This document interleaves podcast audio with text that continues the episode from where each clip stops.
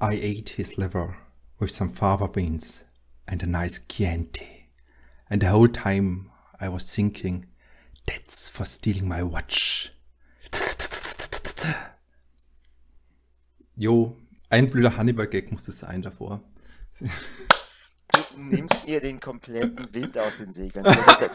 Da kann ich ja keinen lustigen. Es ist, na gut, also okay, wunderbar war das. Ich verzichte dafür auf meinen Gag. Ich muss auch sagen, äh, die, ein Gag wäre heute auch fast gar nicht angebracht, da die äh, zugrunde liegende Thematik so ernst ist.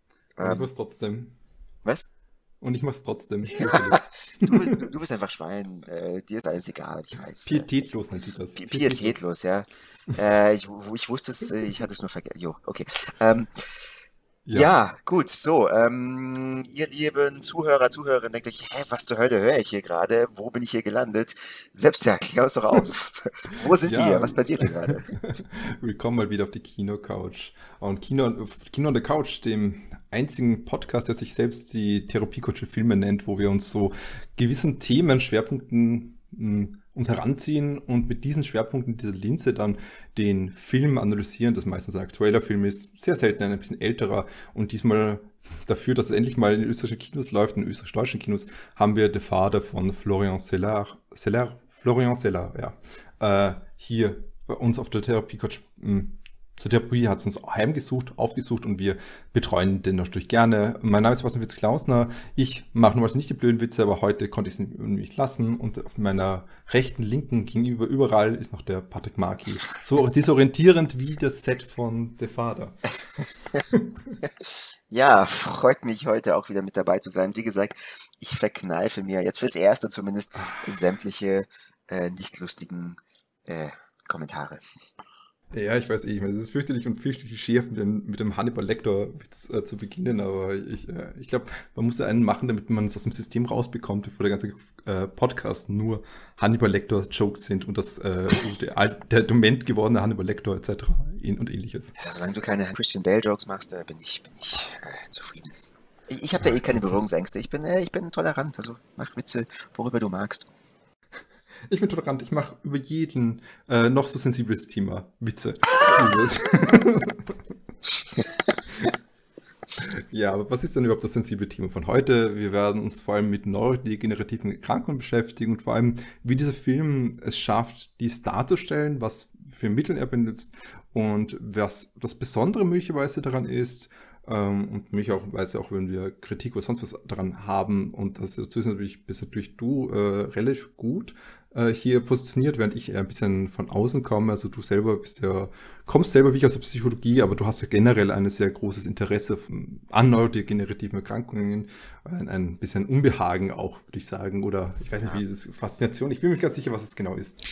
Du Ja, liebst es einfach. Du liebst es einfach laut. ich würde nicht sagen, dass ich es liebe. Ich würde, äh, also die Stammhörer und Stammhörerinnen, so es äh, viele von euch geben mag, ähm, die werden sich vielleicht daran erinnern, dass es Hi, ja, Anthony.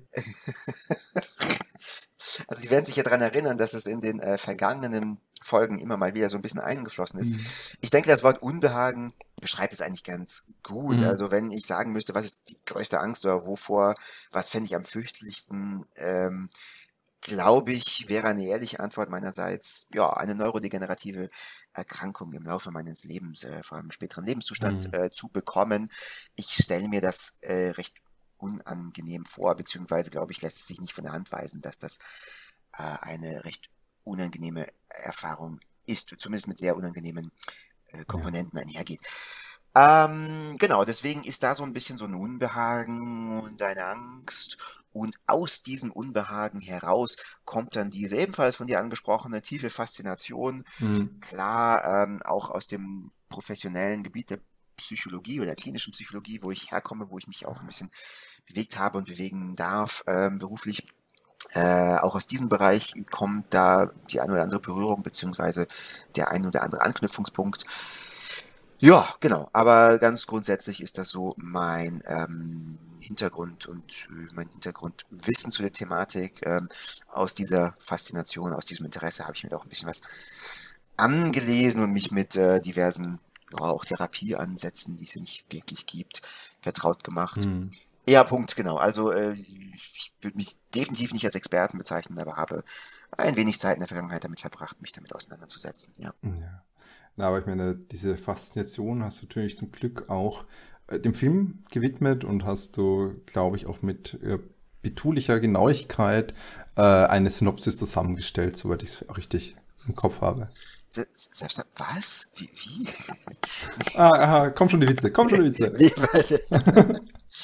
äh, nee, ich habe tatsächlich keine Synopsis zusammengestellt, ähm, aber es lässt sich eigentlich ganz knapp und prägnant zusammenfassen. Dieser Film handelt von einem ja, älteren Mann, der tatsächlich ja, vermutlich Alzheimer, ganz genau wissen wir es aber nicht, zumindest mhm. eine neurodegenerative Erkrankung hat. Und dieser Film handelt auch von dem Fortschreiten dieser Erkrankung und wird mehr oder minder mit filmisch sehr interessanten, sehr oh, stilistisch einprägsamen, wie ich sagen würde, Mitteln ähm, aus der Perspektive äh, des alten Mannes wird das dargestellt. Und das ähm, ja, ist sehr schlüssig und sehr spannend. Ja, also es handelt davon, wie er sich in seiner Umgebung nach und nach immer weniger zurechtfindet, wie er teilweise ihm nahestehende Personen nicht mehr erkennt und verwechselt und genau, wie das dann immer weiter voranschreitet und ähm, was dann passiert. Ich hoffe, ich habe jetzt, also eigentlich wäre hier der Spoiler. Podcast vor, vorweggenommen. Genau, der Spoiler-Alarm äh, wäre angebracht, ähm, weil dieser Film, wie ich finde, recht raffiniert aufgebaut ist. Das wird eigentlich relativ bald äh, schon mehr oder weniger aufgelöst. Das mhm. heißt, man erkennt dann schon recht früh, worauf es hinausläuft und was passiert, aber nicht sofort. Also die ersten 10, 20, vielleicht sogar 30 Minuten, ich habe es nicht mehr ganz im Kopf, ähm, aber die sind da ein bisschen ambivalent und der Film fängt durchaus so an, ähm, dass man denkt, hm, das könnte auch ein Mystery-Thriller sein. Und er, also äh, die von Anthony Hopkins gespielte Person, könnte ja auch Opfer einer Verschwörung oder eines Verbrechens sein, dass Leute ihn ausnutzen wollen und so tun, als ob sie seine äh, Tochter oder ihm nahestehende Personen wären, aber es eigentlich nicht sind. Was ja auch ein nicht unbekanntes filmisches Narrativ wäre und was ja durchaus, das ist jetzt nicht unglaubwürdig, die Perspektive ist, in der er sich wiederfindet. Und da aus dieser interessanten Ausgangslage herauszufinden, dann langsam zu erkennen, was hier die Wahrheit ist, aber das dennoch nicht wirklich zu können, einfach weil der Film einem visuell auch einige Hürden darstellt, sage ich mal. Das ist einfach unheimlich interessant und ich glaube auch äh, auf bestimmte Art und Weise recht einfühlsam gemacht, weil ich also kann zum Glück mich natürlich nicht hineinempfinden, wie es ist, Alzheimer zu haben, weil ich das zum Glück nicht habe, hoffe ich mal. Ähm, aber ich stelle mir vor, dass das so oder so ähnlich tatsächlich ähm, sein könnte. Ja, genau. So, ich rede mich hier um Kopf und Kragen. Also ein Film, der mir natürlich thematisch bedingt ist, äh, sehr stark angetan hat. Entschuldigung, ich bin schon längst von der Synopsis weg, aber der aber auch stilistisch sehr, sehr, sehr gut ist, meiner Meinung nach, und deswegen ich ihn ähm, im höchsten, in höchsten Tönen über den grünen Klee, sagt man das so, loben möchte. Also ich würde hier ja, mindestens neun von zehn ähm, was gebe ich hm. denn jetzt hier? Neun von zehn wunderbar verwirrenden Apartments geben. Ah, okay. Sprich, hast eigentlich schon eh alles angesprochen, was wir heute diskutieren werden. Sehr gut. Äh, ich ich, ich stelle mir gerade so schön vor, wie du einfach begonnen hast, den Film zu schauen äh, und einfach äh, nicht gewusst hast, dass es ein Drama ist und einfach die ganze Zeit, okay, jetzt gleich geht das Mystery los und irgendwie mit ganz anderen Erwartungshaltungen in den Film reingegangen bist. Tatsächlich, ich hatte keine Ahnung, worum es in den Film geht. Ich hatte keine Ahnung. Ich, ich, muss, Güte. ich muss echt okay. sagen, das einzige, das einzige, ähm, der, den einzigen Anhaltspunkt, den ich hatte, worum es geht, war eine Aussage von dir. Ich weiß jetzt den Otto nicht mehr, aber ich glaube, äh, du meintest, oh, das ist doch eh ein Film, ne? das ist doch genau dein Ding, das ist doch so ein Film, der dich ansprechen könnte. Und also das war das Einzige, was ich wusste. Und da, deswegen hatte ich schon eine kleine Ahnung, dass okay, wahrscheinlich geht das tatsächlich in Richtung neurodegenerative Erkrankung und so. Ist aber das ich, ein ich Biopic von Christian Bale. Anthony Hopkins spielt Christian Bale. Okay, das kann schon nämlich, ich mir gut vorstellen, kann ich mir gut vorstellen. Sehr postmodern. Ja. äh, aber es ist tatsächlich interessant, dass du dieses äh, aufwirfst mit dem ähm, Mystery Thriller und so, weil tatsächlich auch der äh, Seller, der Florian Seller, der äh, Regisseur von dem Film und auch muss man auch gleich sagen, der Drehbuchautor, der auch das Stück, auf dem das Film basiert, nämlich Le Père, hier eigentlich ganz stark ähm, dieses Element des, des Spannenden, des Thriller-artigen und diese Begrifflichkeit, also ich bin jetzt, wenn er über den Film redet, also ich glaube, er hat es wirklich als Thriller mal bezeichnet, zumindest in ein oder zwei Interviews und hat aber benutzt immer wieder diese Idee des Puzzles äh, und des Labyrinths als Metaphern, um über den Film zu reden und ich glaube, das sind auch zwei Begriffe, Bilder, die durchaus klar verständlich sind für all diejenigen, die den Film gesehen haben. Und es ist natürlich immer gut, einen Spoiler zu setzen, aber ich glaube, ähm, wer diese Podcast hört, vor allem weil sie auch schon mit einer gewissen Zeitabstand von dem eigentlichen Premiere des Films ähm, entfernt, ähm, Premiere feiern selber, weil wir so äh, lazy Susan sind, äh, weil wir so langsam und Faul sind wir nicht, aber wir sind langsam. Das ist, glaube ich, das richtige Wort. Ähm, ich glaube, die meisten kennen, können, wissen, dass wir da einfach hier schon tief in die Materie eindringen, aber ich glaube, sonst können wir gar nicht so interessant über den Film reden, zumindest nicht, wie wir es machen wollen würden. Und entsprechend Spoiler Alert wurde gedroppt und es ist immer gut, das ist natürlich im Vorfeld zu sagen für alle neue.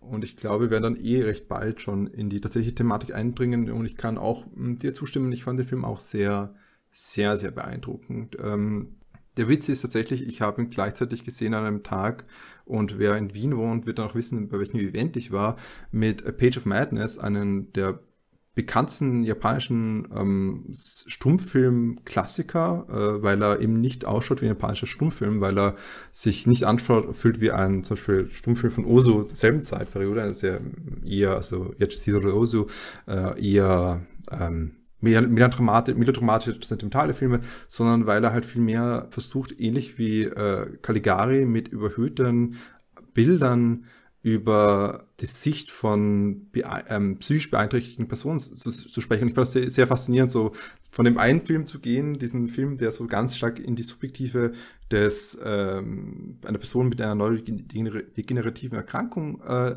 rein blickt und durch diesen Augen blicken lässt, zu springen in einen Film, der genau selber gemacht für grundlegend anderen psychischen Erkrankungen.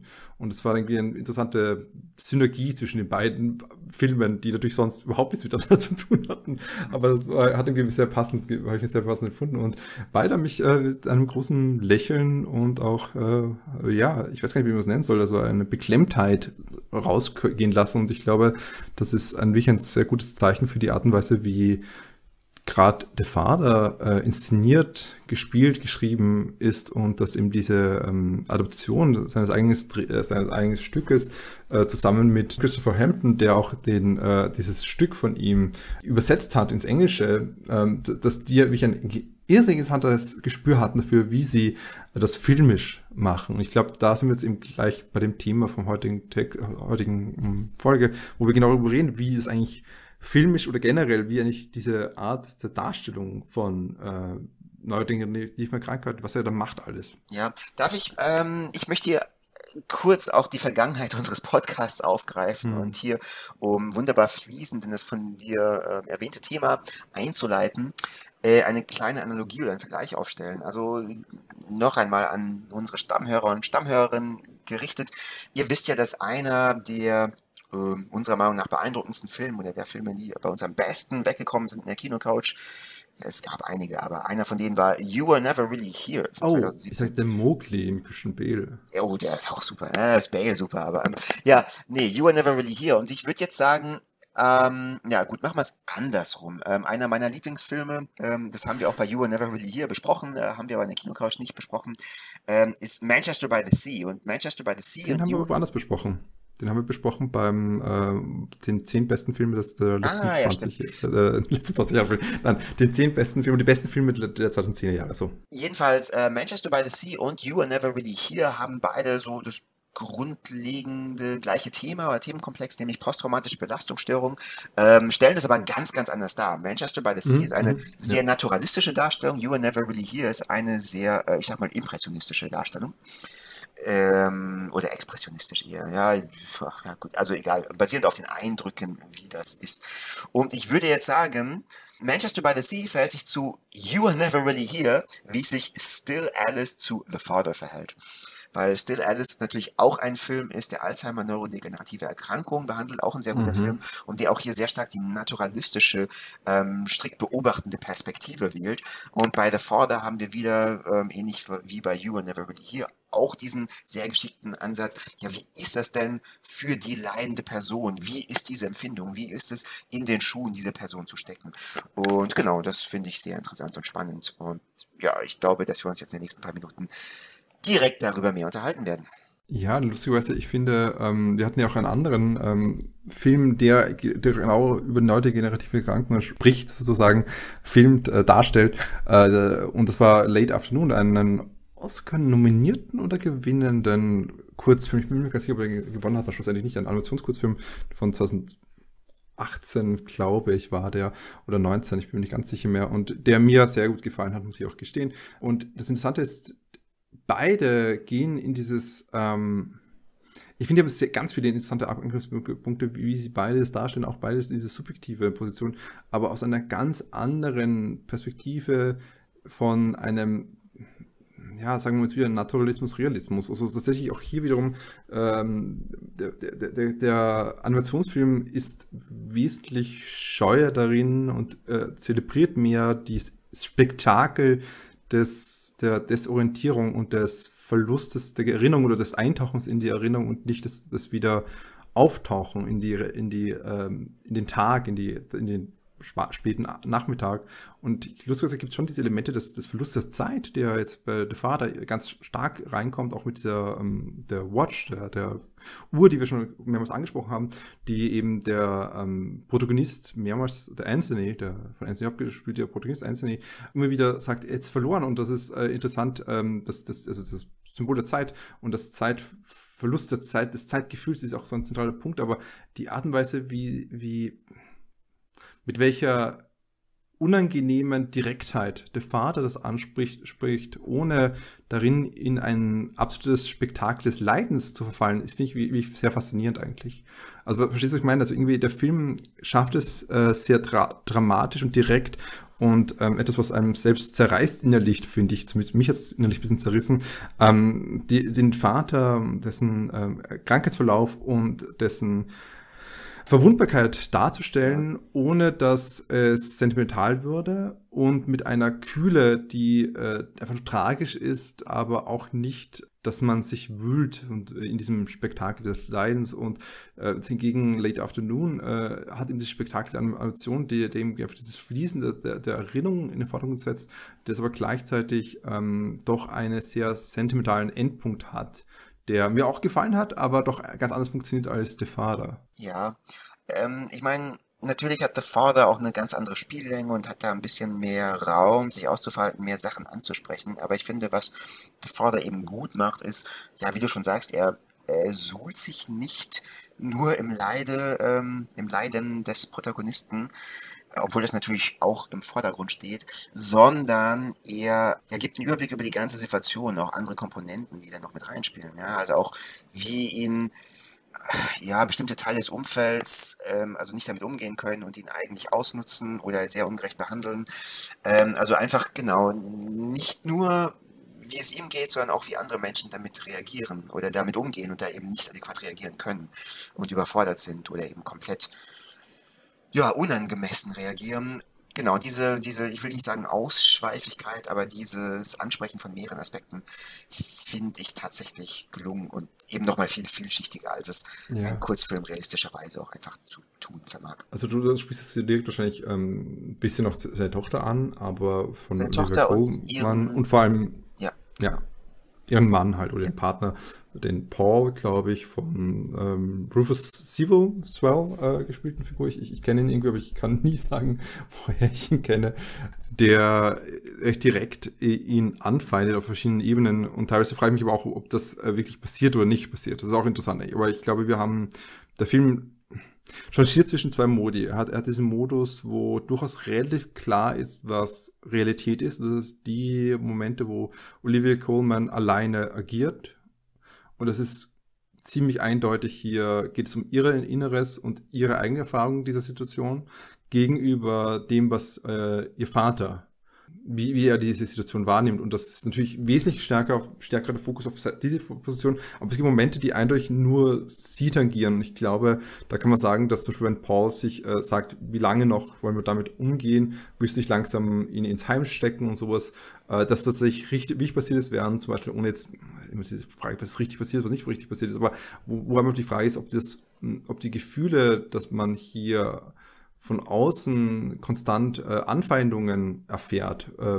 von, äh, von Anthony seiner Perspektive aus, ob das wirklich nur ein Gefühl der Paranoia ist oder ob das wirklich tatsächlich passiert. Also es gibt diese, diese Szene, die verdoppelt wird, auch in dem Film, was auch eine, ein toller Moment ist, aber ich glaube, es ist schwierig, den Film zu reden, weil er hat so viele Ebenen, ähm, aber ähm, dass das hier zum Beispiel dieses Aspekt drin ist von ähm, wann willst du eigentlich aufhören, den Leuten on the tits zu gehen, sagt ja. er im Englischen. Äh, äh, und das äh, ist natürlich, und dann fühlt es sich so, als würde er geschlagen worden sein von diesem, von dieser Figur von Paul, von dem Partner von Coleman. Und da kann man die Frage stellen, wie sehr das, wie passiert ist und wie sehr nicht was passiert ist. Aber das Wichtige ist eher, dass diese Verwundbarkeit, die er selber spürt ist wirklich exzellent äh, verwirklicht, die aber verbunden wird konstant mit einem Moment der Traurigkeit und der Hilflosigkeit, die die Coleman-Figur, seine Tochter fühlt.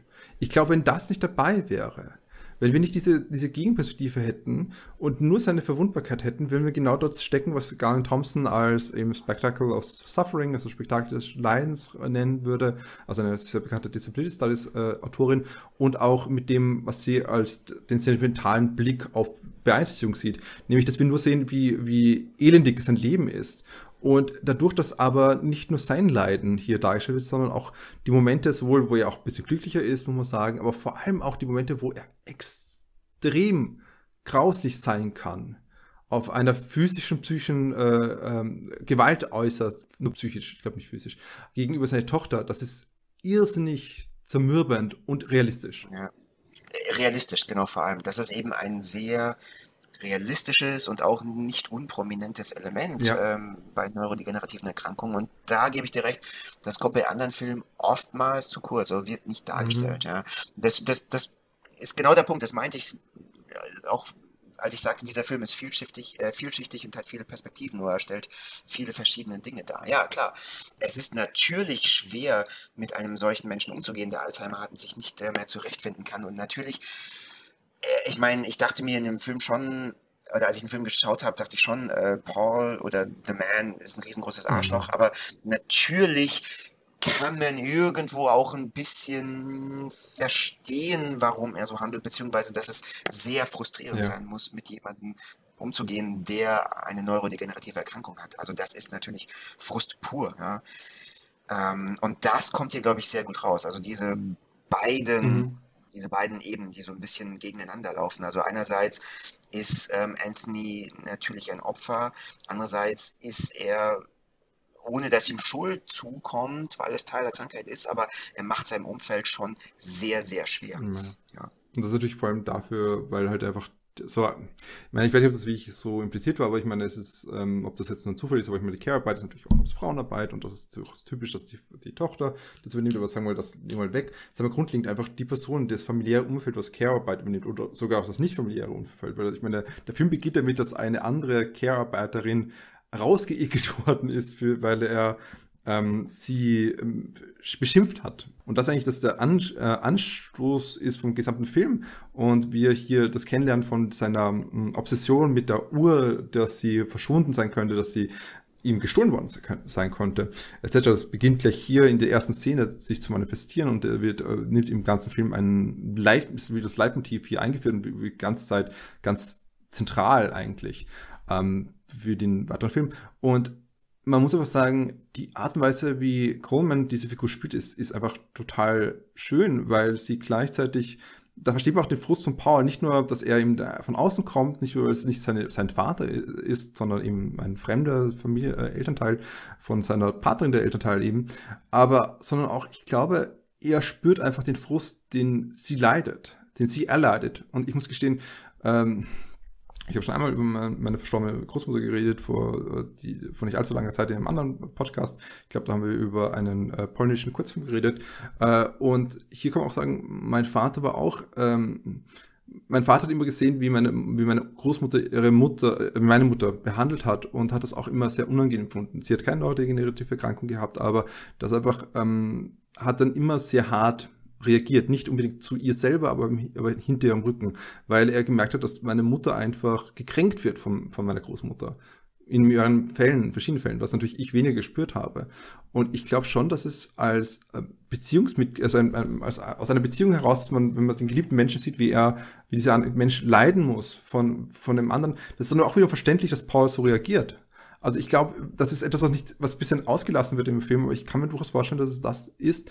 Und gleichzeitig haben wir auch diese Momente, die tatsächlich, also wir haben diese Momente, wo sie in Tränen, den Tränen nahe ist und ähm, sich von ihm Sachen anhören lassen muss mit einer Passiv-Aggressivität, die ein Wahnsinn sind, von, äh, dass sie nicht besonders klug ist, dass sie die soberste Person überhaupt ist, genauso wie ihre Mutter, die nicht, die, die beide irgendwie unangenehm ist, dass sie ihre Apartments stehlen möchte. Also irgendwie, das, das, das sind so Elemente, natürlich äh, geht es nicht nur darum, dass sie gekränkt ist von diesem, was gesagt wird, sondern auch von der, von der Momente, dass sie merkt, dass sie ihren Vater ihr entschwindet, ihr entweicht und sie nicht weiß, was sie tun soll. Und gleichzeitig gibt es auch solche Momente auch, wo sie dann von ihm hört, du schaust gut aus. Und das ist ein Moment und sie beginnt, oh, danke. Sie beginnt zu lächeln und ich, ich muss auch, das, das kenne ich auch von meiner Mutter, die oftmals frustriert war von meiner Großmutter und trotzdem gibt es Momente, wo sie einfach ähm, sehr glücklich war darüber, dass sie einfach ihren Elternteil noch hatte, diese, diese Mutter noch hatte und eine, trotzdem noch eine sehr enge Beziehung mit ihr geführt hat. Also ich glaube, das ist einfach für eine Person, die Care-Arbeit leistet, echt, echt, echt anstrengend und auch sehr emotional ähm, draining. Also man wird ausgezerrt davon.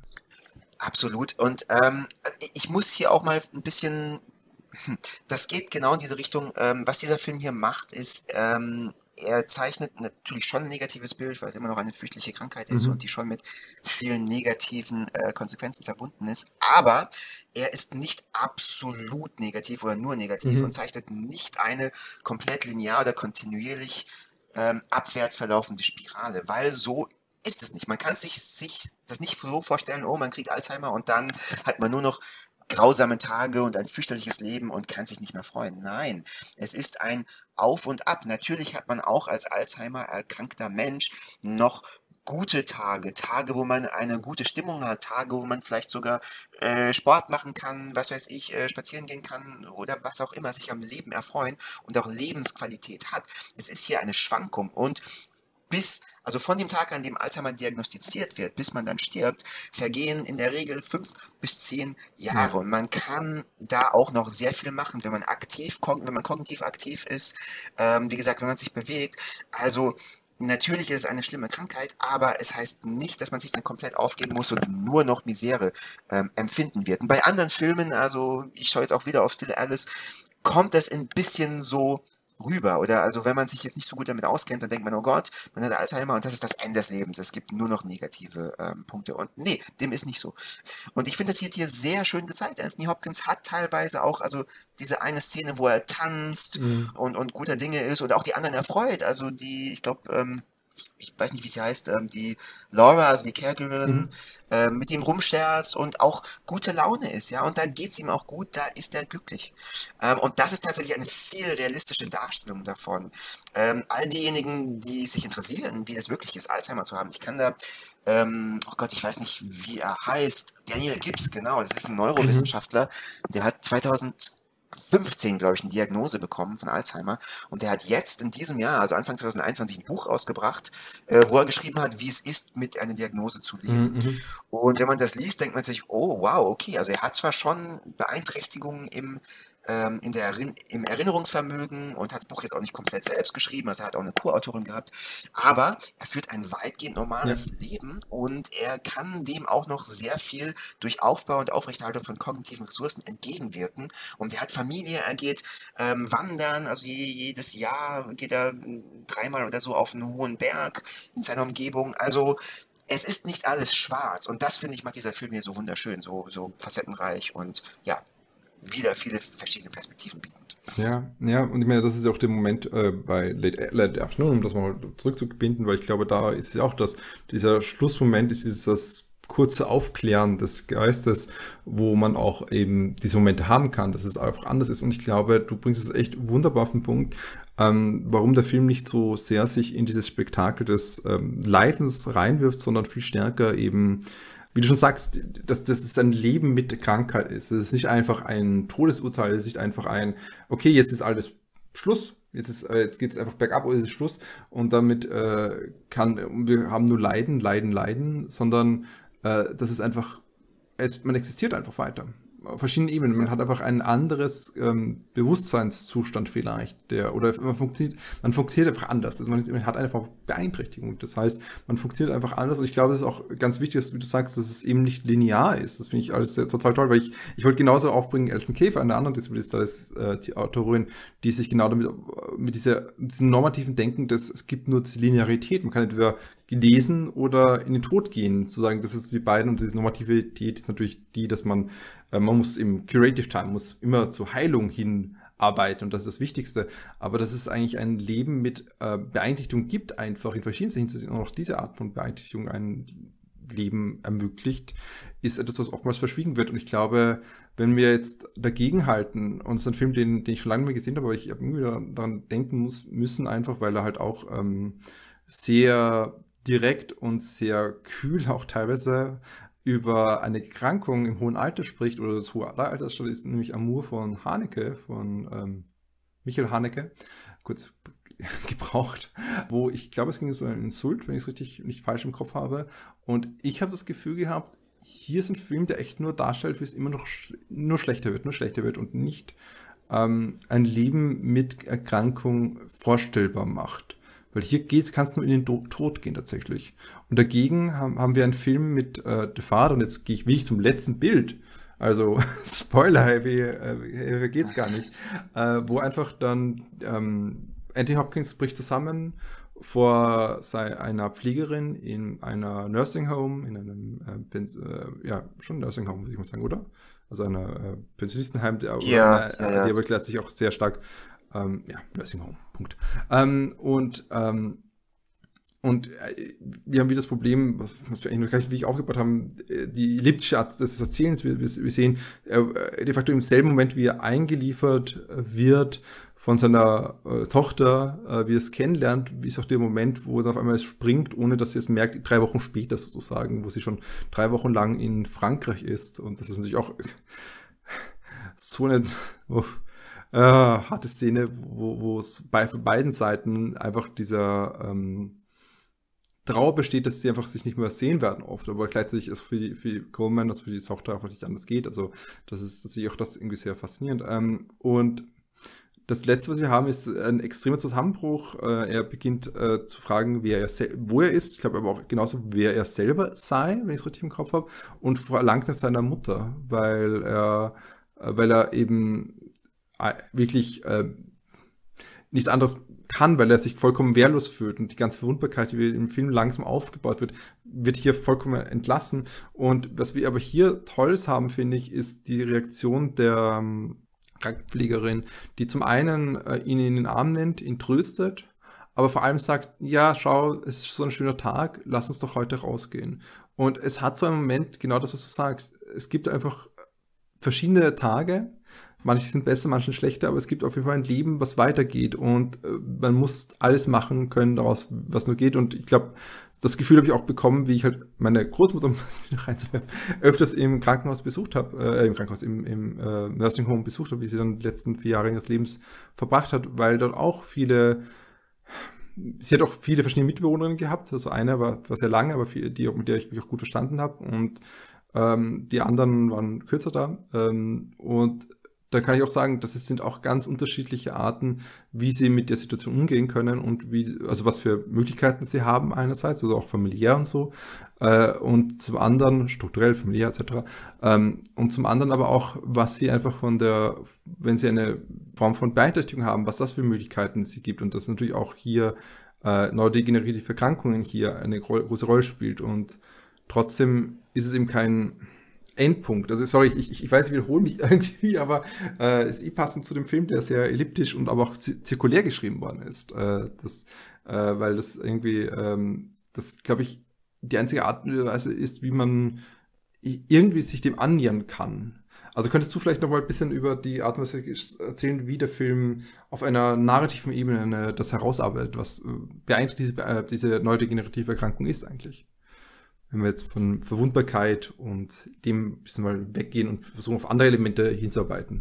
Ähm, also wie der Film das herausstellt, was es tatsächlich heißt, ähm, an einer neurodegenerativen Erkrankung zu leiden, meinst du? Ja, oder, oder wie, wie, das Film es einen für uns fühlbar macht, zumindest. Also was, was sind so Elemente, die du eh schon zitiert hast, äh, äh, kurz so. erwähnt hast, aber grundlegend, wie, was ist der, der, Aufbau von dem Drehbuch, dass das so interessant ist und das auch der Grund ist, für warum man einen Oscar gewonnen hat, muss man auch sagen.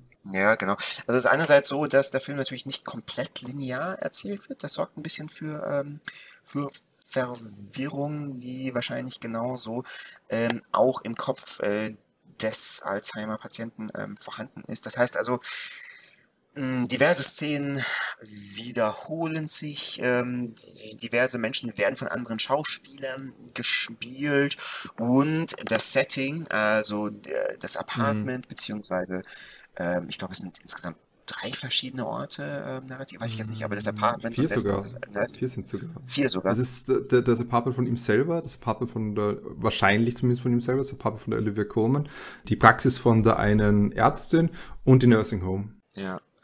Ähm, genau, also spielen eigentlich immer am gleichen Ort, aber da wird äh, im, im Hintergrund wird da einiges umgestellt. Also ein paar Sachen sind immer noch zu erkennen, aber es ist doch, ein paar andere Sachen sind ziemlich unterschiedlich. Das heißt, man hat schon ein Gefühl von, Moment, irgendwie kommt mir das bekannt vor, äh, irgendwie kenne ich das doch, aber ich kann es nicht zuordnen, ich weiß es nicht genau.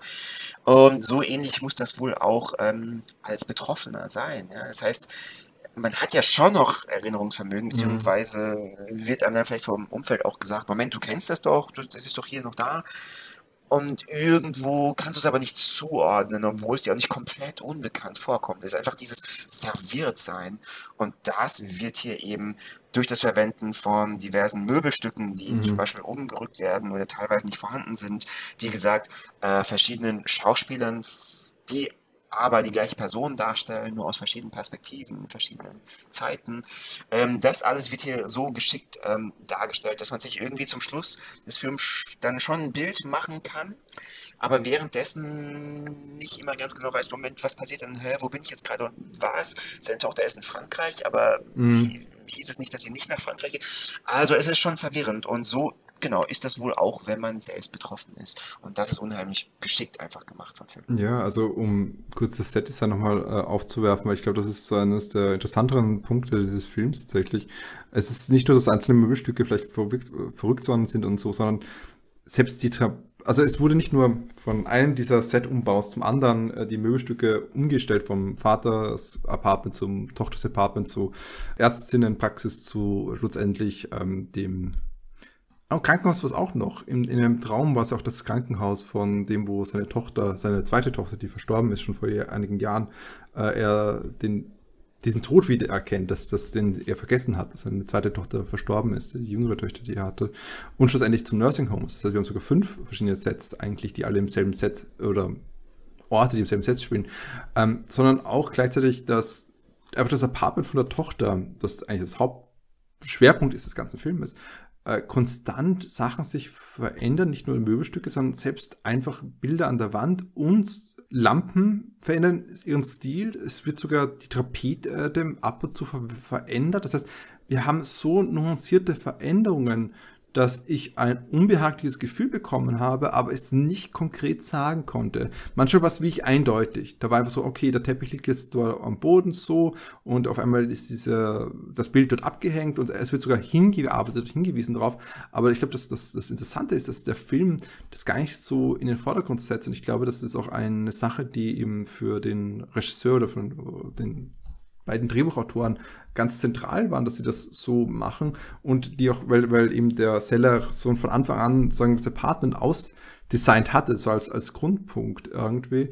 Und es wurde aber auch von diesen, ich will sie einfach nennen, von diesen beiden ähm, Production Designerinnen von Peter Francis und Casey, Casey, ähm, Casey Featherstone, die verantwortlich waren für eben das Production Design, so exzellent gelöst, weil irgendwie ich habe nicht vorhin kurz erwähnt, ähm, ich bin der Meinung, dass die nicht den Oscar verdient hätten, weil das ist ein, seltenes, ein der seltenen Male, dass das Set-Design wirklich eine Rolle spielt in der, in der Art und Weise, wie die, das Narrativ, aber auch das Grundthema des Filmes diskutiert wird. Meistens ist das Set-Design wie ich nur Hintergrund oder ein Teil der, der um die Welt, das Welt, die Welt zu designen und auch meistens sind das die Sets, die dann gewinnen. Mank hat zum Beispiel gewonnen, weil er einfach die 1930er Jahre, äh, 40er Jahre, Entschuldigung, Entschuldigung, die 1940er Jahre nachgestellt hat. Aber ich glaube, also meines Erachtens müsste Vater. Der Vater ist so ein faszinierender Fall von einer Art und Weise, wie das Set benutzt. Das gibt es sehr, sehr, sehr selten eigentlich. Ja, tatsächlich. Naja, ist vielleicht zu subtil für die Oscars.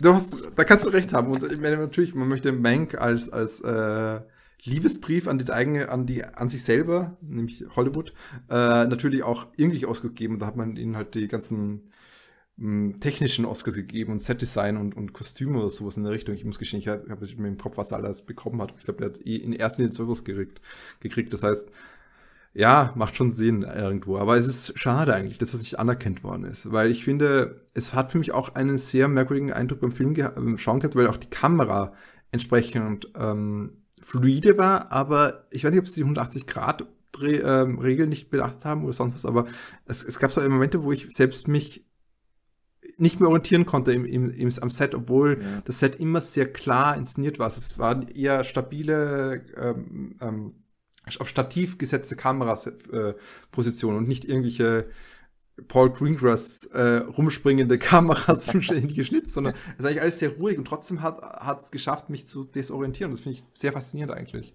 Ja, ja, bin ich, bin ich ganz bei dir. Also, ja, sehe ich genauso. Wie gesagt, warum diese ganzen Preise nicht gewonnen hat. Ähm, ich weiß nicht, ist vielleicht auch einfach zu, zu unkonventionell, zu wenig etabliert in Hollywood, die Leute, die dahinter standen, also mit Ausnahme von, von den Schauspielern vielleicht, aber Florian Zeller, ich weiß nicht, kennt man ihn? Also mir war er vorher kein Begriff, also der Regisseur. Ich glaube in Frankreich. In Frankreich, glaube ich, kennt man ihn ziemlich gut, weil er anscheinend sehr, also in der Kulturszene Frankreichs, so muss man sagen, weil er einfach wichtige, einen wichtigen Theaterpreis gewonnen hat. Ja, aber ist das, ist das sein Erstlingswerk sogar? Ähm, ich weiß, dass, dass, dass, dass durch der Film mehrmals verfilmt worden ist, aber ich bin mir nicht sicher, ob, ob Seller selbst schon einen anderen Film gedreht hat, wenn, wenn abseits von einem Kurzfilm oder sowas in Richtung. Ähm, drei Filme hat er gedreht anscheinend und äh, ich glaube als nee, Regie ist das. Er hat eine Folge von einer Dokumentarserie gedreht und sonst nichts. Ja, das ist also der einzige ja. Film bis jetzt aus seinem Erstlingswerk, wo er Regie geführt hat. Also das mag vielleicht auch ein Grund sein, warum es äh, ihn nicht auf dem Schirm hatten oder einfach es nicht als gerechtfertigt gesehen haben. Okay, jetzt einem Erstlingswerk eines ja. relativ jungen Regisseurs gleich hier mit Preisen zu behäufen, das wäre auch sehr unkonventionell. Wenn gleich, meiner Meinung nach, gebe ich dir vollkommen recht, wäre es also gerechtfertigt gewesen. Lustig, ich finde es gar nicht so schlimm, dass er nicht mehr bekommen hat insgesamt, aber er hat, er hat das Film bekommen, was, was auf jeden Fall gerechtfertigt war, nämlich ähm, Drehbuch fand ich großartig. Ich hätte wie ich schockiert wenn ein anderer Film äh, bestes adoptiertes Drehbuch bekommen hat, aber ich glaube, das war einfach das Beste, weil es, wie ich, ähm, wir haben es nur so ein bisschen angesprochen, nicht nur diese Schauspielerinnen, die wechseln, sondern äh, der Film zirkulär mehrmals erzählt wird. Es gibt eine wunderbare Dinner-Szene, die damit beginnt, ähm, dass ähm, Anthony Hopkins reinkommt, dass Anthony und sich irritiert wird, dass seine Tochter und ihr Mann sich streiten über darüber über die Situation, was was geschehen müsse. Und dann fragt die, die Olivia Coleman als Tochter, ach, äh, komm doch rein, komm doch rein, was machst du da im, im Gang? Komm doch rein, setz dich hin und wir essen heute Hühnchen. Zum dritten Mal wird das Huhn erwähnt an der Stelle, was auch köstlich war. Also, dass man dann merkt dann, okay, das ist alle, das Huhn ist die ganze derselbe Tag gewesen irgendwie. Letztlich gibt es andere Szenen, die drei Wochen später spielen. Das ist, das ist sehr, sehr spannend einfach, ähm, wie die äh, Zeit, wie der Zeitfluss anders als in andere Experimente in Bezug auf Zeit und äh, Dramaturgie, die letztes Jahr verfehlt waren und total gescheitert sind. Tenet. Äh, ähm, wie hier so interessant mit der Zeit gespielt wird, um eben dieses, dieses Gefühl äh, darzustellen, um ähm, das nachempfindbar zu machen, um empathisch man mir mit sich das äh, irgendwie hinein denken kann. Aber das andere, und genau, und dann essen sie Dinner, essen sie endlich dieses Huhn und äh, irgendwann geht halt äh, Hopkins auch das Huhn holen, weil die äh, Tochter schon weggeräumt hat. Und wenn er wiederkommt, spielt sie dieselbe Szene nochmal an. Und dann merkt man erst, dass die Szene man nicht einordnen kann, wann die Szene passiert ja. ist. Man weiß nur, dass es genau. etwas, was im, im, in ihm nachhalt, zumindestens. Und ich glaube, das ist die Sache. Also ich glaube gar nicht unbedingt, dass, dass, dass dieser Film mir unbedingt so viele Oscars verdient hat. Er hatte sechs Oscar-Nominierungen gehabt, das ist eh schon ziemlich viel. Aber ich glaube, dass zumindest das Drehbuch und Hopkins, wobei ich auch Dings finde, muss ich gestehen, weiterhin, dass ich eigentlich äh, Chadwick Boseman, ich weiß nicht, ob ich nicht es ist schwierig. Es, ist, es sind zwei sehr unterschiedliche Performances, die aber beide extrem interessant waren, finde ich. Es waren beide, zwei, ja, zwei total tolle Performances und die waren beide gerechtfertigt, als Frontrunner zu fungieren. Und aber hingegen das Set-Design, das finde ich, hat die Menk verdient einfach. Ich finde, das ist mein interessantester Vater, wie ich mal mit dem Set, wie ich arbeite. Und das war auch schon in dem, in dem Stück anscheinend so. Da wurden Möbelstücke weggeräumt während des, des, des, des Filmens äh, während des, der Aufführung und sukzessive ist man am Schluss eigentlich auf einer leeren Bühne gewesen. Das heißt, er, sie haben auch versucht, die Art und Weise, wie im Theater man mit Abstraktion arbeiten kann, irgendwie in das filmische, wo es doch viel stärker ins Naturalistische geht, so ein bisschen bildlichen Sinne, zu übersetzen und es ist ihnen gelungen. Auch allein das ist großartig. Das sind so Sachen, die ich mir denke, das muss man mehr ähm, wertschätzen können. Ähm, ja. Ja, stimmt. Abermals, ich kann dem nicht mehr hinzufügen. Ich stimme der 100% zu. Naja, vor allem, weil, weil du jetzt ja diesen, dieses Buch gelesen hast oder ähm, hoffentlich gelesen hast, ich bin mir nicht sicher. ähm, wie, wie findest du es? Das das von Daniel Gibbs oder genau. was? Äh, wie findest du? Ja, das, hast du nicht gelesen? Ja, das heißt übrigens, doch, ich habe es gelesen. Okay. Es heißt A Tattoo on My Brain und wir werden es natürlich in den Show Notes, äh, Entschuldigung, wir werden es verlinken. Perfekt. Ähm, ja, also falls euch das interessiert, liebe Zuhörer, Zuhörerinnen, klickt unten in die Beschreibung, ihr findet den Link. Na, weil das für ein spannendes Buch ist, äh, Buchprojekt und man auch sagen kann, dass ähm, Florence Seller und äh, Christopher Hampton heißt er so, äh, sorry, ich, ich vergesse den Namen ja, Christopher Hampton, wow, richtig gesagt, ne? dass die beiden ja beide eigentlich nicht aus dem Feld kommen äh, und wie sie selber sagen, eigentlich kaum, also immer wenn man gefragt worden ist, wenn sie in Interviews gefragt worden sind, ähm, ob sie Recherche betrieben haben, äh, verweist Florian Seller immer auf seine persönliche Erfahrung mit seiner Großmutter, die, wie er 15 war, sehr nah, ihm sehr nahe war. Ich glaube, sie, sie hat ihn großgezogen oder so und eben eine neue degenerative Krankheit ähm, diagnostiziert worden ist mit einer und, und daher kommt auch die Uhr die, äh, ähm, die im Film mehrmals vorkommt als zentrales Element, wird auch, sagt er auch, das ist eine direkte Analogie dazu von seiner Großmutter mit dem Autoschlüssel, dass sie eigentlich die ganze Zeit Auto fahren möchte, was natürlich auch mit Kontrolle über das eigene Leben äh, zusammenhängt, also die Kontrolle über das Auto, Kontrolle über das eigene Leben, Kontrolle über seine Möglichkeit, sich fortzubewegen. Also ich äh, ja, ich kenne das auch von meiner Großmutter mit, mit, dem, mit der eigenen Wohnung, äh, was natürlich auch dem, der Vater äh, mitschwingt. Sorry, dass ich das immer so reinbringt, aber es ist halt etwas, was mir persönlich sehr nahe war und dementsprechend äh, und noch immer sehr äh, in mir drin sehr stark nachschwingt.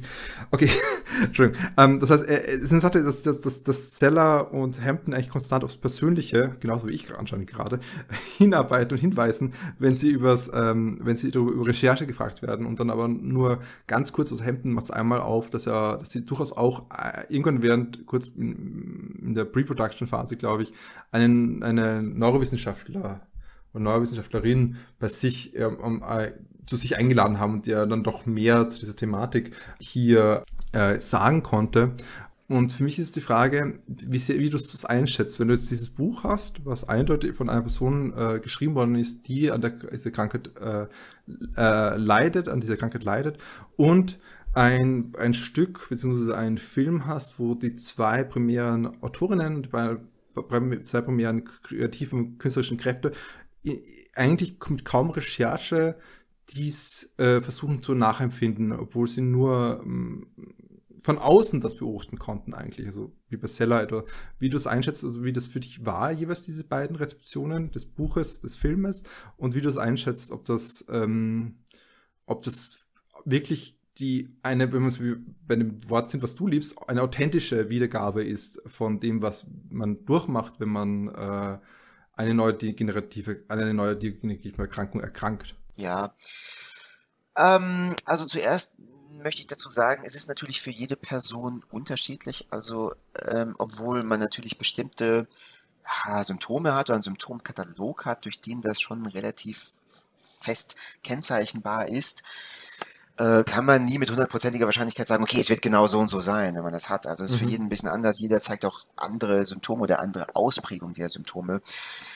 Und ich denke auch, wir wissen jetzt natürlich nicht, über welchen Zeitraum sich das hier ähm, zieht, die Darstellung äh, in The Father. Äh, das ist aber schon zu einem relativ fortgeschrittenen mhm. Stadium, denke ich. Also wenn man dann wirklich so mhm.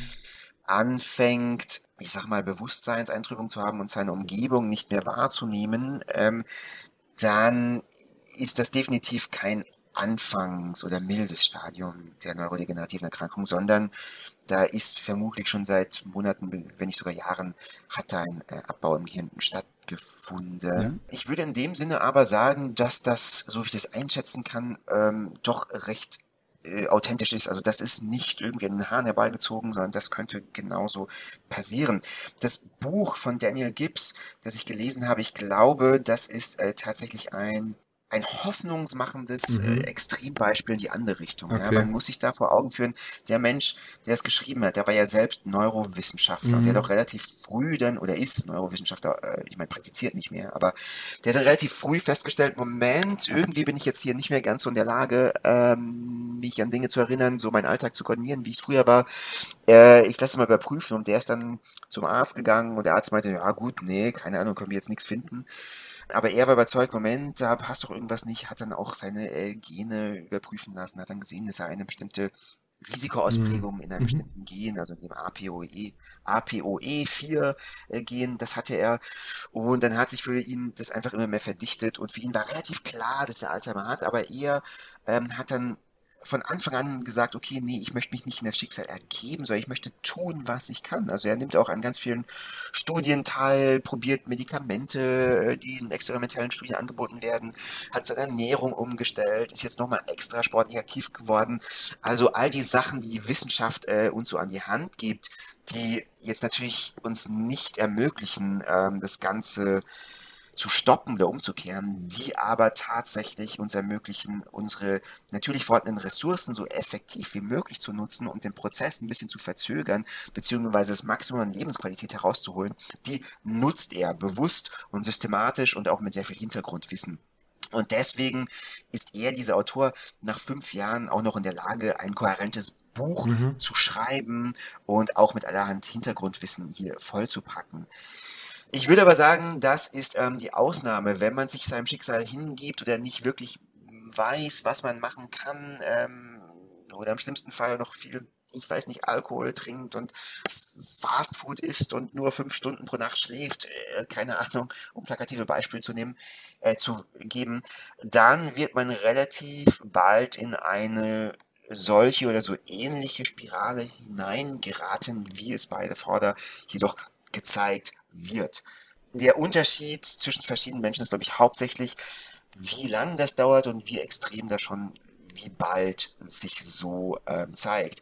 Aber ähm, relativ häufige, natürlich auch nicht immer vorhandene Symptome, aber sind schon aggressive Ausbrüche, also wirklich, dass man aggressiv wird, weil man verwirrt ist, weil ja. man die Umgebung nicht mehr zuordnen kann, weil es sehr frustrierend ist und damit einhergehend auch Hilflosigkeit äh, und dann in dieser Hilflosigkeit durch bestimmte Handlungen, die man früher gemacht hat, zu versuchen, wieder Kontrolle zu erlangen und dass das aber hoffnungslos scheitert. Also klassisches Beispiel, die äh, alte Person, die in Unterwäsche nachts durch die Gegend läuft, um einkaufen zu gehen also möchte hier gewohnte Sachen, Dinge, Routine zurück ins Leben bringen, aber kann das nicht und macht eigentlich etwas komplett Unsinniges.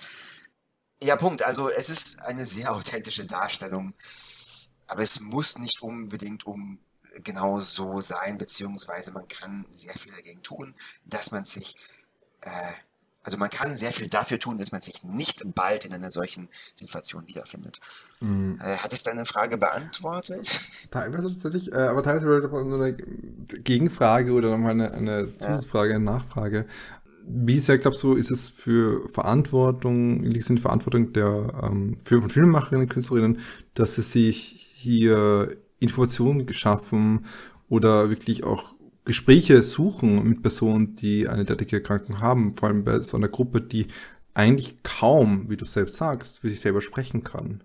Ja, ich meine, es ist natürlich immer die Frage, welchen Zweck man mit dem Film verfolgt. Wenn man hier ein, ich sag mal, extrem medizinisches Aufklärungsvideo irgendwie auch präsentieren möchte, dann muss man es auf jeden Fall machen. Da müsste man mit möglichst vielen Klinikern sprechen, vielleicht in die Kliniken gehen, direkt selbst auch mit Patienten interagieren.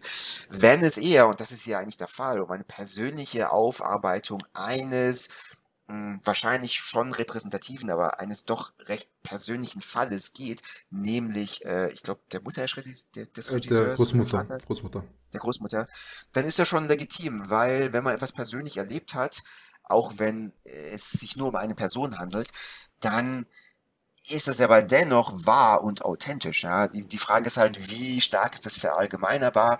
Und es stellt sich natürlich auch die Frage, inwiefern ähm, ja, verfolgt dieser Film überhaupt das Kriterium der Verallgemeinerbarkeit? Das kann ich nicht beantworten, das weiß ich nicht.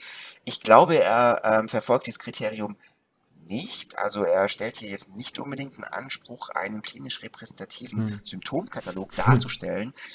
Aber die Symptome, die zu sehen sind, sind, ohne dass es beabsichtigt war, vielleicht sind tatsächlich nicht so unrepräsentativ. Also wenn du dir DSM-5 oder, also wenn du einfach im Internet ja. googelst und versuchst, repräsentative Symptome zu suchen, zu finden, wirst du recht schnell fündig, also wirst vieles von dem, was hier dargestellt wurde, wiederfinden.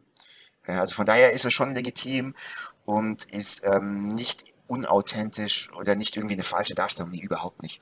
Ja, also ich verstehe, was du meinst und ich verstehe auch diese Idee von das persönliche Aufarbeitung. Ich frage mich nur, wenn man wirklich dieses Subjektive in den Vordergrund setzt, was ja Seller macht, dann ist natürlich die Frage, ob das, ob man hier nicht das suchen hätte sollen. Also ich frage mich einfach nur. Es ist wichtig, ich kann es nicht selbst beantworten. Ich will jetzt auch nicht äh, anecken, damit ich sage, oh, Seller, du miese Schwein, du hast das falsch gemacht, wie ich sonst immer tue. Aber ähm, für mich ist es tatsächlich eine Frage, die tatsächlich den, äh, mir bleibt, wenn ich vor allem zuhöre und sehe, was, wie sie selbst sich präsentieren, zumindest in ähm, Interviews und ähnlichem, die, der Regisseur, der Florian Seller und sein Co-Drehbuchautor, der Christopher Hampton, dass sie eigentlich das, selbst Anthony Hopkins betont das eigentlich mehrmals, dass er eigentlich überhaupt keine, keinerlei Berührungspunkte hat mit Personen, die Alzheimer oder andere neurodegenerative Erkrankungen haben und dass äh, eigentlich die Großteil seiner Performance gechannelt hat, durch, kanalisiert hat durch seine Erfahrungen, Methoden seiner, Gro seiner Eltern, die äh, einfach nur, also nur das in den Vordergrund gesetzt haben, also wie, wie, was das für ihn bedeutet hat, was, als seine Eltern verstorben sind, äh, sehr verschiedenen Zeitpunkten in seinem Leben, muss man auch sagen. Ähm, ja. Aber ist bekannt, woran seine Eltern verstorben ähm, sind? Er hat es gesagt, oh, ich kann es dir nicht wiederholen. Äh, ich glaube, ich glaube, wiederum ein Insult war bei, beim Vater der Fall, aber nein, ich, ich will nicht so falsch sagen. Es, es ja. waren auf jeden Fall keinerlei, ähm, wie er betont, mehrmals betont, es waren keine Erkrankungen, die dem gleichen würden. In, ja. Ich, mhm. ich finde auch diesen subjektiven Zugang nochmal äh, umso mehr in Ordnung, auch als dass hier nie direkt erwähnt wird, um welche Krankheit es sich handelt. Also wir können mutmaßen, mit hoher Wahrscheinlichkeit ist es Alzheimer. Aber wir wissen es nicht. Es ist auf jeden Fall eine neurodegenerative Erkrankung, aber es gibt ja viele verschiedene. Es gibt die frontotemporale Demenz, es gibt Parkinson wird es nicht sein, aber es gibt viele verschiedene neurodegenerative Erkrankungen. Äh, und wir wissen nicht, welche hier dargestellt werden soll. Das heißt, das ist eigentlich für mich ein weiterer Hinweis, dass dieser Film hier keine ähm, ja, generalisierende Charakterisierung eines bestimmten Krankheitstypuses ähm, darstellen möchte, sondern eher eine persönliche Erfahrung und die, die vielleicht eher dazu anregen sollte, sich dann selbst, mhm. wenn man interessiert ist, mehr mit diesem Thema zu beschäftigen und selbst auch nicht zu machen. Mhm. Ja. Viel mehr kann ein, viel mehr kann ein Hollywood-Film eigentlich auch nicht machen. Also ehrlich, wenn du erwartest von einem Hollywood-Film irgendwie eine umfassende, wirklich fachgerechte Einführung in ein Thema zu bekommen, dann ist das eine unrealistische Erwartung. Das kann und soll ein Film nicht bieten. Äh, zum einen mal, es ist kein Hollywood-Film, das ist eine britisch-französische Co-Produktion. Hallo? Okay, das ist ein Arthouse-Film, du hast recht. Arthouse-Filme können das natürlich. Gut, das habe ich geklärt. Nee, nee, ich, ich frage mich nur, ähm, Filme bringen halt immer das, ähm, das Verständnis von gewissen Krankheiten und generell von verschiedenen Sachen und äh, oder Kunst generell. Kunst prägt einfach, Kunstkultur äh, prägen einfach unser Verständnis von ähm, die meisten Erfahrungen in unserem Leben, weil die wir selbst nicht machen, sozusagen. Und Krankheit, Tod und ähnliches ist natürlich da ganz weit oben, weil natürlich die meisten erst, vor allem eine schwerwiegende Krankheit, die vor allem altersbedingt ist, erst in einem gewissen Alter machen können und entsprechend äh, das nicht früher ähm, diese Erfahrung haben, ganz einfach. Und da ist halt eben die Frage, wie sehr eben hier mh, hm, sich die, der, ein, ein Film zum Beispiel hinstellt und sich äh, darstellt als eine Art von authentischer Wiedergabe von etwas, vor allem wenn es, ein, es ums Erleben, Erleben von diesem, von dem selbst geht, was die Person nicht erlebt haben könnte, wie etwa eben das, eine derartige Erkrankung, die explizit ähm, das äh, ja die, die, die, äh, das Gehirn attackiert, also neudegenerativ einfach ist. Also ich wollte nur es hinstellen, ich wollte es nur reinstellen, vor allem weil wir halt auch über diese Idee des äh, Spectacle of Suffering äh, begonnen haben, darüber zu reden, das auch reingebracht haben, dass man vielleicht solche Fragen auch mit reinbringen darf, zumindestens ohne es äh, das wirklich dem Film zu sehr anzukreiden. Weil ich glaube, wie es sich gezeigt hat, anders als viele andere unserer Gespräche ist das einfach kein Streitgespräch gewesen, sondern ein Dialog, wo wir uns miteinander den Film noch mal ein bisschen erschlossen haben von eben der Idee, wie Verwundbarkeit dargestellt wird, wird ohne in eine Idee, äh, ohne im, im, Mitleid und Leiden zu suhlen, wie, wie du es oder wie ich es gesagt habe. Äh, bin ganz sicher, ich glaube, wir haben es beide gesagt. Aber genauso auch wie ähm, die Komplexität, die Vielschichtigkeit, wie du es gesagt, betont hast, äh, wie der Film mit äh, dieser Krankheit umgeht und letztendlich aber, dass er das tut, indem er eben diese Subjektivität in den Vordergrund stellt und das ist halt der Punkt, wo ich halt nochmal so ein bisschen äh, nachfragen wollte. Wie dann nächstes Mal, wenn wir mit Dune von Danny Villeneuve äh, uns anschauen werden, ähm, wie Timothée Chalamet mit einer neudegenerativen Krankheit umgeht, werden wir dann in ungefähr zwei Wochen sehen. Äh. du meinst mit einer psychotischen. Wow. Äh, ähm, äh, ja, das, also das ist nicht neurodegenerativ in dem Fall von dir angesprochen, sondern da geht es eher um äh, ja, Halluzinationen, Dinge erleben, die so vielleicht äh, realistisch nicht vorhanden sind. Aber auch da steckt mehr dahinter, ähm, möchte ich einmal sagen. Verdammt. Also können wir sehr gerne machen. Ja, wir machen das auch. Äh, die Frage ist nur, äh, hast du das Buch gelesen, um das mal so vorwegzunehmen? Du schon nee, hab ich nicht. Ah. Ich bin noch mittendrin. Ich hoffe, vielleicht schaffe ich es noch zu Ende zu lesen bis dahin. Schau mal. Ja, ich meine, gut, du musst es nicht zu Ende lesen. Du musst, glaube ich, nur das erste Drittel lesen. Ja, das habe ich geschafft. Na gut, ja, dann bist du, dann, dann bist du vollkommen gut bedient. Vollkommen gut bedient. Ähm, ja, ähm, wenn ihr auch vollkommen gut bedient sein wollt, wo könnt ihr uns erreichen? Ja, auf meinen verbalen Sprachstörungen herum. Patrick, wo können Sie uns die lieben Zuhörerinnen und Zuhörer denn erreichen? Ja, also wir befinden uns noch nicht auf einem entlegenen Wüstenplanet, sondern sind relativ prominent äh, platziert im Internet. Das heißt, wir sind eigentlich auf sämtlichen gängigen Social-Media-Kanälen. Also da wären Facebook, Twitter, YouTube. Ähm, dort sind wir vorhanden. Wir heißen überall Kino on the Couch.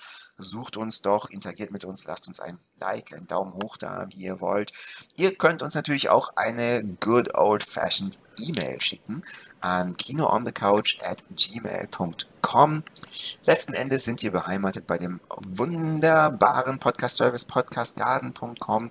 Ihr könnt euch direkt dort einklicken und ähm, alle alten Folgen von uns hören. Äh, falls euch das zu umständlich sein sollte, könnt ihr natürlich einfach einen RSS-Feed oder Podcast-Catcher eurer Wahl verwenden und auch dort ist jede neue, jede alte Folge von uns in wunderbarstem, naja, nee, nicht in Dolby Atmos, aber in guter Tonqualität hörbar. Falls ihr Freunde des Apfels seid, dann könnt ihr uns natürlich auch über Apple Podcasts hören. Selbst da habe ich was vergessen? Nein, überhaupt nichts. Aber wenn ihr Freude des Freunde und Freundinnen des Streitgesprächs sein solltet, könnt ihr natürlich auch bei Oscar müssen reden äh, reinhören zum Geschwister-Podcast, wo wir uns mit den Oscars und der langen Geschichte Oscars auseinandersetzen. Wir sind derzeit im dritten Jahr, haben gerade Devocy und The Love Parade von Robert C. Leonard beziehungsweise The Love Parade von Ernst Lubitsch diskutiert und überlegt, welche von diesen beiden Oscar-nominierten Filme der bessere Film wäre und wer es verdient gehabt hätte, den besten Film zu diskutieren, äh, zu, zu bekommen. Ihr werdet überrascht sein, welchen Film wir gewählt haben. okay, ich mach das. Ja, ja, wunderbar. Das ist doch mysteriös überraschend. Mhm. Äh, und ich finde, damit können wir unsere Zuhörer und Zuhörerinnen ähm, in den Rest des Tages entlassen. Ich hoffe, es hat euch Spaß gemacht. Mir hat es auf jeden Fall Spaß gemacht. Ja, Punkt. Ja. Auf Wiedersehen. Jetzt nur noch rausfinden, wo meine blöde Uhr hingekommen ist. Oh, oh, oh, oh. oh, oh. Buh, buh. Ciao. Ciao. Doch noch zum Entgleisen gemacht, später. Aber ja, ciao Leute. Tschu, tschu.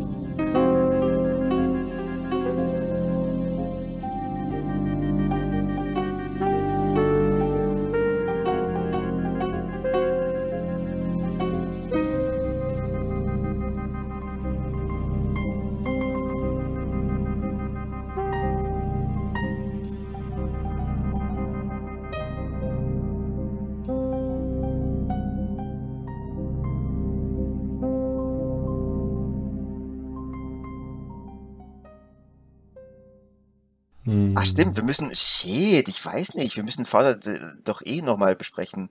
Den Oscar, wir müssen äh, reden. Ja, ja, ja, stimmt eigentlich. Lass uns doch jetzt einfach. Wir nehmen jetzt einfach auf und ähm, veröffentlichen es dann als Oscar, wir müssen reden Folge in ah. 20 Jahren. Ja, 20 Jahren, du bist sehr optimistisch. hm.